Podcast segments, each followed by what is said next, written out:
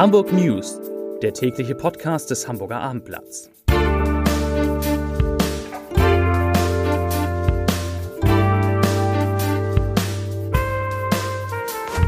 Hallo, moin, moin und herzlich willkommen. Mein Name ist Matthias Iken und ich verrate Ihnen, wieso die Polizei im Ernst-August-Kanal taucht, weshalb die Hochbahn bald auf manche Fahrer verzichtet und warum der HSV einen neuen Rasen benötigt und trotzdem Geld spart. Doch zunächst der Blick auf die meistgelesenen Geschichten auf abendblatt.de. Auf Platz 3 Parkplätze in Altona verschwinden für Fahrradwege. Platz 2 Familiendrama. Christina Block kämpft um entführte Kinder. Und auf Rang 1 der meistgelesenen Geschichten Hamburg trauert um Irene Schulte-Hillen. Und hier der Blick auf die Nachrichten des Tages. Es wirkt wie der Plot eines Horrorfilms. Ein Angler hat am Sonntag eine Tüte mit menschlichen Überresten aus dem Ernst-August-Kanal in Wilhelmsburg gefischt. Taucher suchten bis zum Sonntagabend nach weiteren Leichenteilen im Wasser. Die Polizei bittet den Zeugen, sich zu melden. Zunächst hatte der Angler am Sonntag einen Frauenschuh aus dem Kanal unter einer Bahnbrücke gezogen, in dem sich mehrere Knochen befanden. Anschließend beförderte der Angler eine Tüte mit weiteren menschlichen Überresten an die Wasseroberfläche. Nachdem er einen kurzen Blick darauf werfen konnte, versank die Tüte wieder. Über die Identität der Leiche konnte die Polizei am Montag keine Angaben machen. Wir gehen jedoch davon aus, dass die Überreste dort schon länger gelegen haben könnten, sagt ein Polizeisprecher. Der Fall erinnert an eine Prostituierte, die unter dem Namen Rosa in St. Georg gearbeitet hatte. Sie war im Sommer 2017 getötet und ihr Körper zerstückelt worden.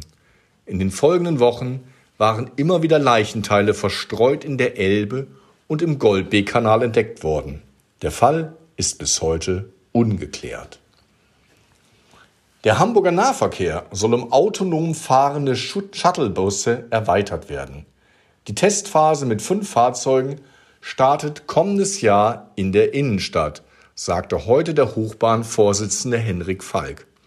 Das von Holon entwickelte Fahrzeug kann demnach bis zu 15 Fahrgäste mitnehmen und soll ohne Fahrer auskommen und on demand, also auf Abruf fahren. Das sei ein weiterer Schritt in Richtung Hamburg-Takt.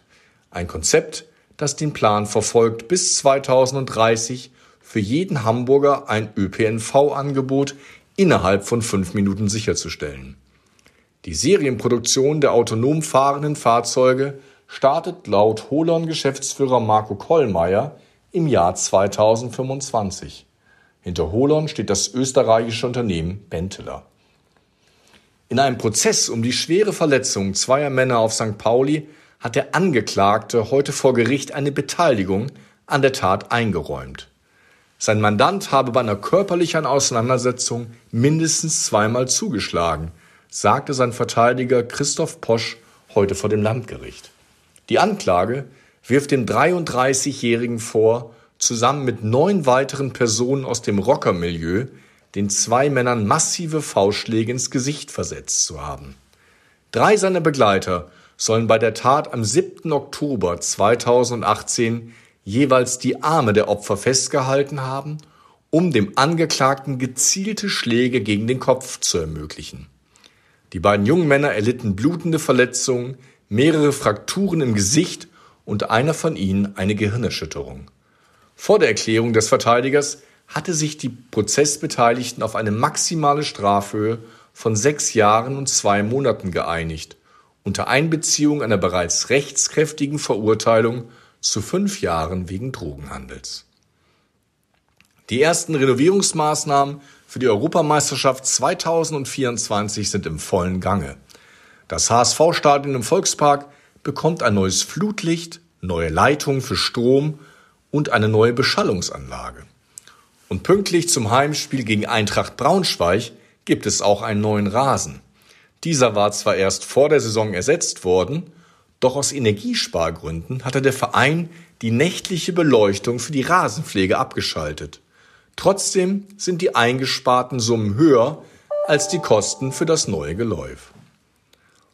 Mit sogenannten Schockanrufen haben Betrüger im vergangenen Jahr in Hamburg fast zwei Millionen Euro erbeutet.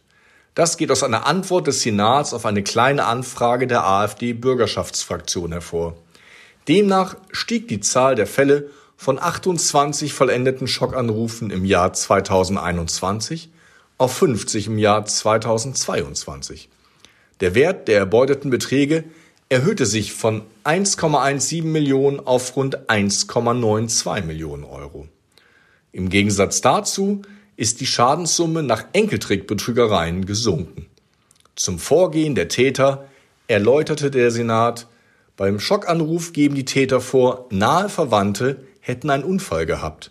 Beim Enkeltrick geben sich die Anrufenden selbst als nahe Verwandte aus. Neben der Strafverfolgung plant die Polizei weitere Präventationsmaßnahmen, um Hamburger für das Thema zu sensibilisieren, erklärte der Senat. Außerdem sollen Bankmitarbeiter an Fortbildungen teilnehmen. Das waren die Nachrichten des Tages.